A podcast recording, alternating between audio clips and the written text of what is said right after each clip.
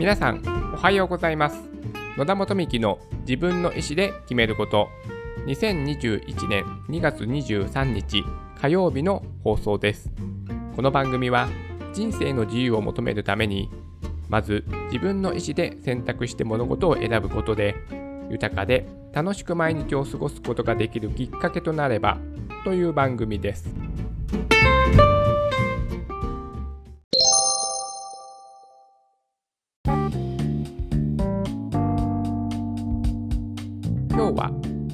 手が求めていることを理解する難しさについてお話をしたいと思います。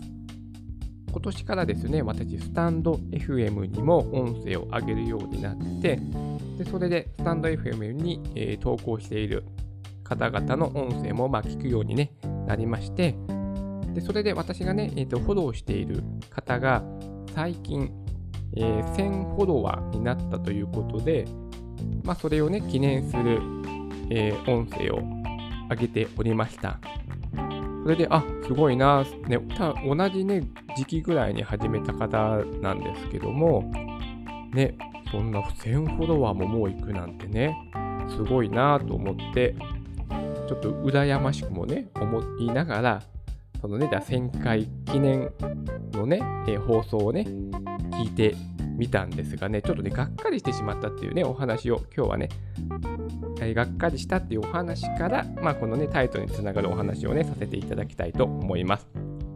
まあ、その方がですね、まあ、1000回記念としてでね、上げていた動画のまずですね、BGM。これがですね、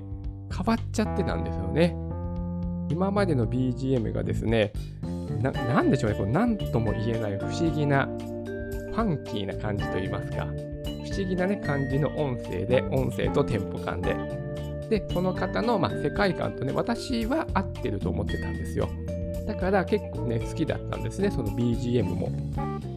なんですが、この1000回記念として上げられた動画からですね、BGM が何でしょう、もうこじゃれた感じ、シティポップ風な感じ、EDM と言いますかね、そういった感じに変わっちゃって、もう世界観がガラッと変わっちゃったんですね。で、あれ？と思っても、なんかそれでちょっと聞き聞きづらくなっちゃって、あら、まあ、1000回記念だからね、ちょっとハイカラな感じにしちゃったのかな？なんて思いながらね、まあ聞いてたんですけども、やっぱりちょっと合わなかったですね、その方の世界観と。で、ちょっとね、がっかりしてしまったんですよね。でも、まあ、とはいえですね、私が抱いているその方のイメージっていうのは、まあ、私が作り上げたイメージでもあるわけじゃないですか。ね、正確にはね、その人がどういう方で、まあ、どういう世界観を持っている人とかはですね、やっぱりまあ、その、ね、スタンド FM っていう音声の SNS 上の、まあ、関わりだけなので、で、まあ、その世界でしか、まあ、私はね、その断片的なことしか理解していないので、まあ、ある程度はね、私が、まあ、勝手に作り上げてるイメージっていうのも、まあ、あるとは思うんです。でもね、ここがやっぱね、非常に重要な、私もね、配信側として非常に重要なことだと思って、自分が、まあ、自分がこうこういう人です世界観を持っている人間ですっていうことと、相手がどういうふうに映っているかって、やっぱりね、ちょっと齟齬があるんだなと。うん。いうのがね、ちょっとこれでね、気づいたんですよ、改めて。で、そのね、フォローするきっかけ、まあ、ファンになるきっかけですよね、その配信者さんの。まあ、そのきっかけね、まあね、人それぞれですよね。まあ、その一人の一人が、方がいて、その人の、えー、人物像に対するイメージはやっぱりね、個人個人違うんだなというふうなことを改めてね、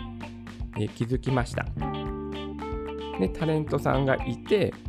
まあ、その人のが、まあ、その例えばじゃあミュージシャンとしましょう。ミュージシャンがいて、でその人が、まあ、音楽を発信することによって自分の世界観をね、表現しているわけですが、でも結局はその見る人個人個人によって、必ずしもそのその方のイメージはね、統一されないんだなって。やっぱ受け手がある程度バイアスといいますかね、まあ、そういったもので意外と違うんだなということをね、改めて思いました。それで、その方はですね、またさらにですね、そうライブ配信が始めて、ね、スタンド FM ってライブ配信もね、できて割と盛んにやってますけども、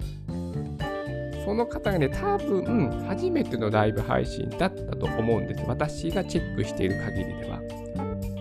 でですね、そこでやられたのが、なんか、カルボナーラを作るライブ配信だったんですね。え？って思ってしまって、え？そ、そう、そう来たのかと思って、その方はですね、あんまり詳しく話しちゃうとね、その方がなんとなく分かっちゃうので、ちょっと濁しておきますが、まあ、全然料理とは関係ない方なんですね。で、私はちょっと面白い人で、あ、そういった職業の方の裏話が聞けるって面白いなと思ってフォローをしてたんです。なのに、ライブ配信では、そのカルボナーラ作っているライブ配信？いやいや、ちょっと私はそれを求めてないなと思って、ちょっとなんかね、うん、うーんと思ってしまって、結局私フォローを外しちゃったんですね。ちょっともういいかなと思ってしまっちゃって。やっぱね、自分が求めているものと、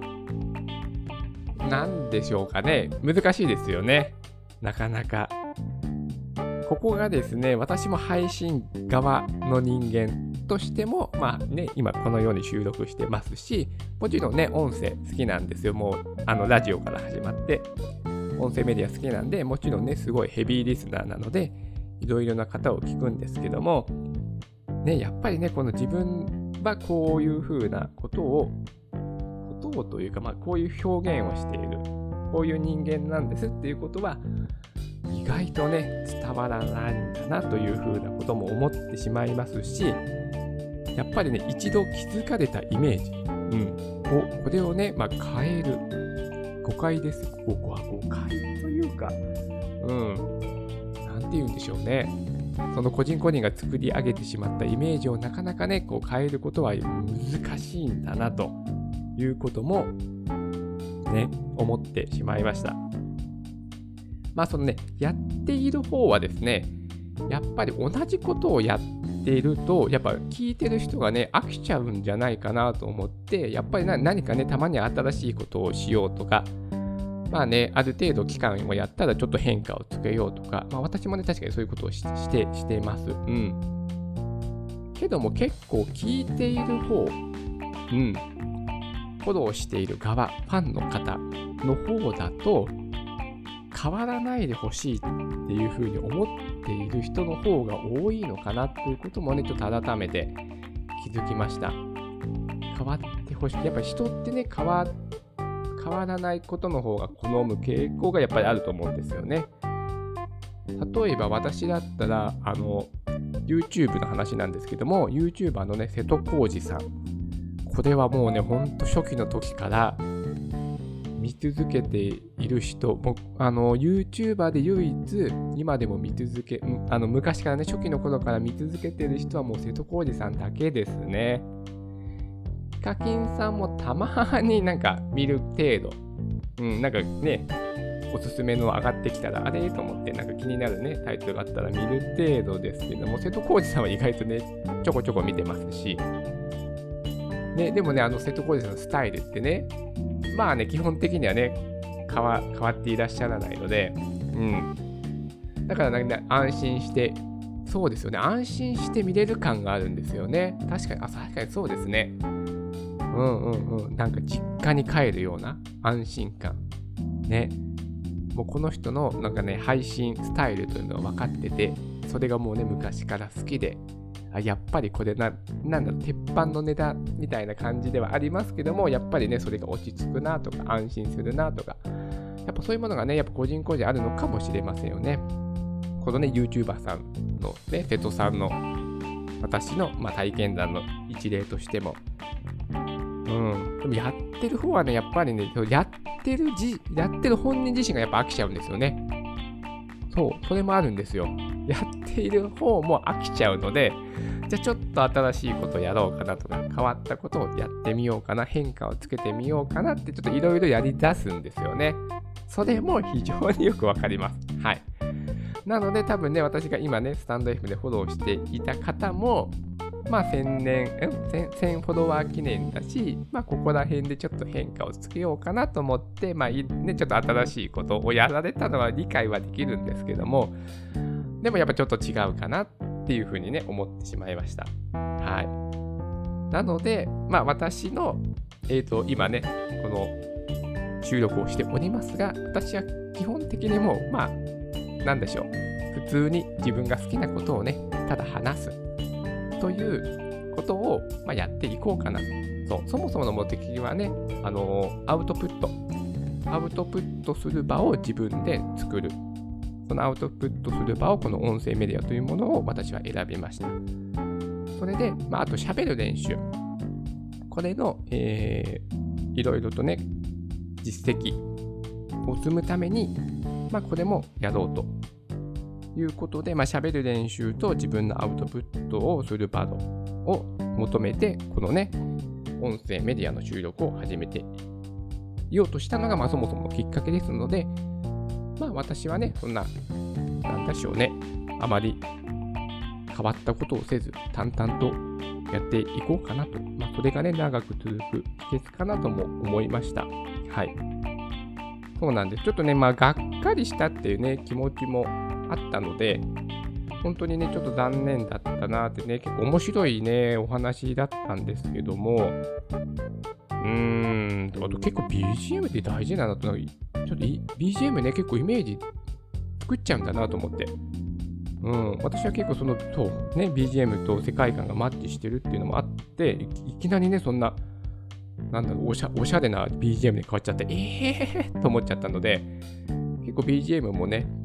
大事なんだなと。私はもうずっと固定してるんですよね。もう初めから使ってる BGM を今でも使ってます。今では185回目の収録をしてるんですけども、今でも同じ BGM。はい。で、週にね、2回ちょっと違うテーマで話すときは、その時だけに BGM を変えたりはするんですけども、基本的には変えてないので、これはやっぱ変えない方がいいのかなというふうにもね、思ったりもしました。うん。やっぱね、なんか、ね、いろいろな人の、まあ、音声を聞くと、やっぱ自分自身の気づきもあってね、まあ、そこはそこでね、すごい勉強になるなと思いました。はい。そう。で、タイトル。はい。相手が求めていることを理解する難しさ。ね、本当にそうですよね。ね、相手の人がね、どんなことを求めているのか。さらに今は本当ね、もう個人個人がね、どういうふうに思っているかっていうのもとても大事ですよね。うん。なので、まあ、ここにね、どういうふうにアプローチしていくのかということはですね、私はそこまで考える、あの、フォロワーさんの数じゃないので、あの、私個人としては別にそこまで考える必要はないんですけども、でもそうやってね、広く情報を発信する。まあ、ここで今はね、個人でこのポッドキャストをやっていますが、例えばね、これが仕事、仕事になると、自社のサービスをどうやって顧客に相手に伝えるかっていうことの、まあ、考えるヒントにも、ね、なるかと思いました。うん。やっぱりね、相手にね、理解してもらうっていうのはとてもね、難しいことなんだなということを改めて気づかされる、まあ、一つのエピソードとして、今日はお話をさせていただきました。それでは今日も素敵な一日になりますように。